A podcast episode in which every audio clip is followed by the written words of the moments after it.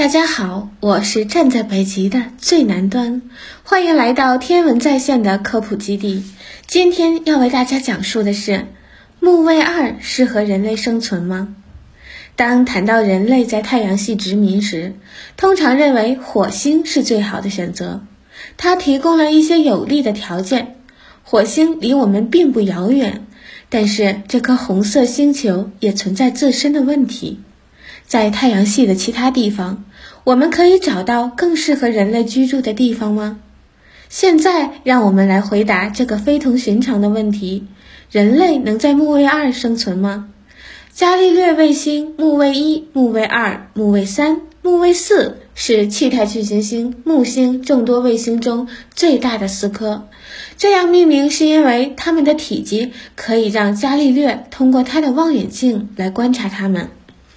木卫二是四颗中最小的，比月亮稍小。值得注意的是，在这颗不起眼的星球的冰层下，十到十五英里的地方是广阔海洋。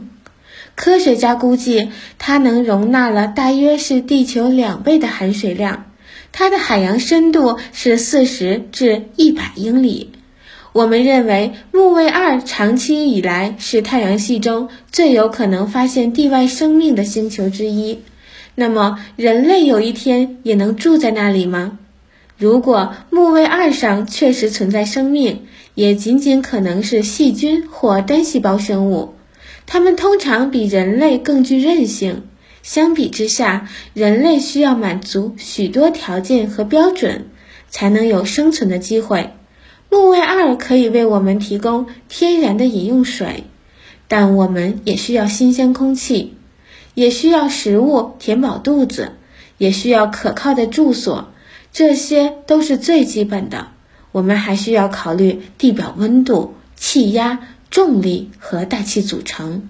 我们需要保持三十七摄氏度的体温，我们需要保持身体营养的平衡。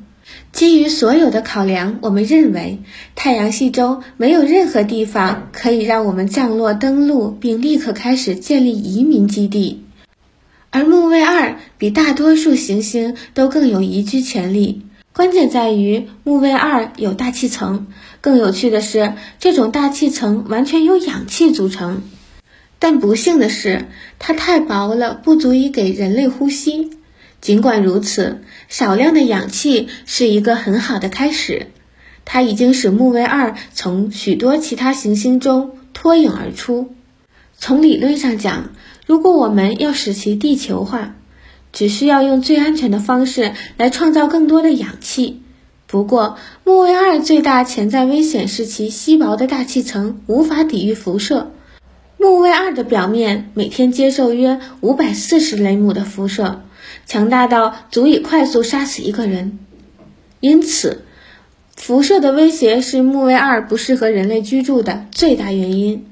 未来宇航员很有可能最先登上木星，可以采用一些方法来解决这个障碍，比如尝试在木卫二表面建造非常厚的防护罩，或者可以使用木卫二自己的冰壳作为保护屏障。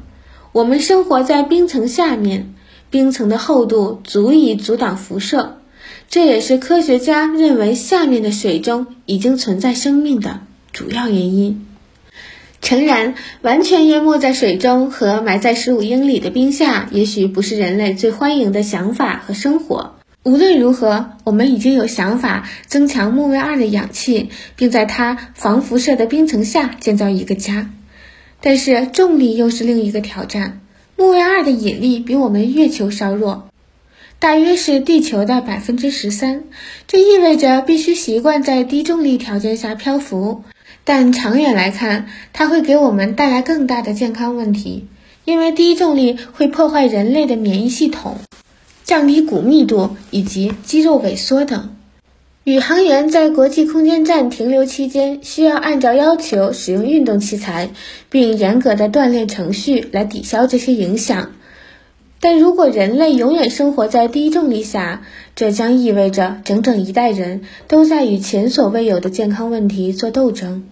木卫二是环绕木星的四个伽利略卫星中最小的一颗，也是已知的七十九颗木星卫星中第六颗靠近木星的卫星。它也是太阳系中第六大卫星。伽利略·伽利雷于一六一零年发现了它，并以宙斯的情人欧罗巴为其命名。欧罗巴比月球略小，地壳主要由硅酸盐质的岩石以及水冰覆盖层构成，且大概率存在一个由铁和镍组成的地核。其大气十分稀薄，主要由氧气组成。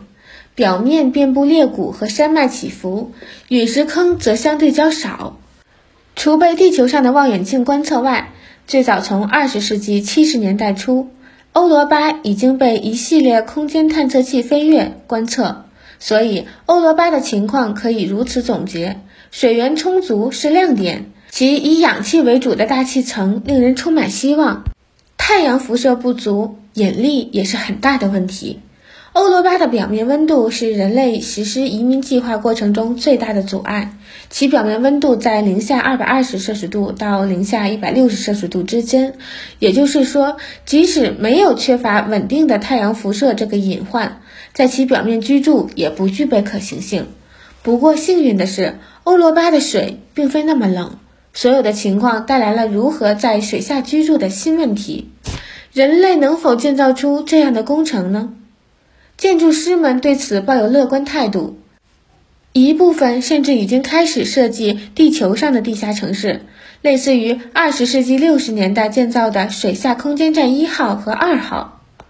这类计划即使在地球上也依然处于萌芽阶段，但是到了建成的那时候，人类已经能够用太空旅行技术将人们送往欧罗巴，或许我们还会有不错的水下生活。不过，我们暂时先着眼于当前。即使我们已经到了能够实现全员生活在水下的时代，欧罗巴的地表问题依然不会消失。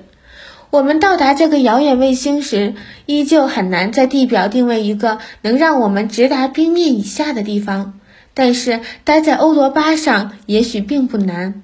欧罗巴绝不是人类离开地球生活的完美选择，但是它确实提供了比其他星球更好的条件。然而，现在已经有了很多在欧罗巴上建造移民的项目，已经在研究与发展阶段。据报道，其中有一个名为“目标欧罗巴”的众筹项目，有希望在2045年登陆这颗寒冰覆盖的卫星。人类能在欧罗巴上生活吗？越来越多的人认为是可能的。现在的问题是，首先要到达那里，其次是在其表面生存，最后逐渐适应在一颗木星卫星的地下水下生活。这固然是一场高风险的赌注，但是我们依然有大量的理由对欧罗巴保持非同寻常的乐趣。这里是天文在线的科普家园，今天就讲到这里，下期我们再见。